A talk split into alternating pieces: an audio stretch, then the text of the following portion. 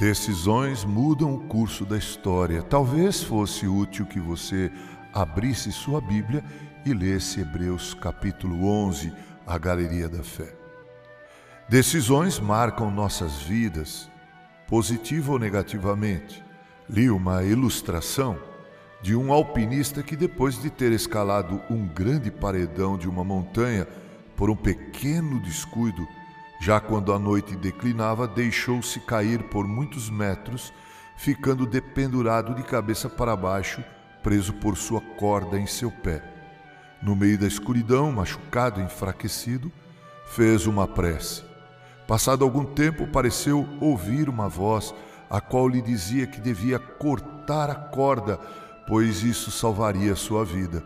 Entretanto, duvidoso, preferiu não tomar tal decisão. Foi encontrado morto, congelado, a menos de dois metros do solo. Tenho tido a oportunidade de falar de Jesus para muitas pessoas ao longo dos meus anos de vida. Tenho procurado mostrar a estas pessoas que Deus existe e que Ele enviou Jesus, seu Filho amado, para morrer em nosso lugar e nos dar a vida eterna.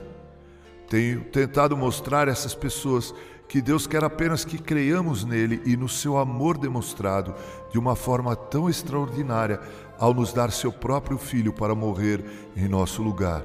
Digo a eles que não sei explicar por que exatamente as coisas são assim, por que Deus age dessa maneira, mas digo que confio em Deus e creio que Jesus é a resposta, é a única solução para a gente sedenta e para pessoas que estão penduradas nessa vida sem saber onde vão parar. Ora, todos nós sabemos que as decisões mudam o curso da nossa história, positivo ou negativamente. Tenho visto gente ser transformada por ter tomado uma decisão séria em escolher Jesus para a sua vida. Tenho visto gente ser transformada porque Jesus as escolheu e elas se decidiram por ele. Tenho visto gente deixar a vida de pecados, dúvidas e incertezas para aceitar o desafio de uma vida santificada com Cristo. Certos eles que mereciam a punição, mas absolutamente convencidos agora de que viverão a eternidade na presença do Eterno. Vejo, todavia, gente desprezando o convite de Jesus. Por isso caminham errantes de crises em crises, sem paz, sem alegria, sem prazer pela vida. Você que me ouve, já fez a sua decisão e sua escolha? Queres aceitar o desafio de cortar a corda e ousar chegar com segurança? Ou viver uma existência de dúvidas e incertezas até que descubras que estava perto demais, mas isso não foi o suficiente? Ei, corte a corda! Corte a corda! Creia em Cristo.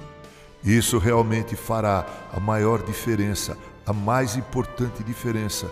E sobre isso, você não pode errar. Com carinho, Reverendo Mauro Sérgio Aiello, Cortesia Cordial Editora, Música, Literatura e Podcasts.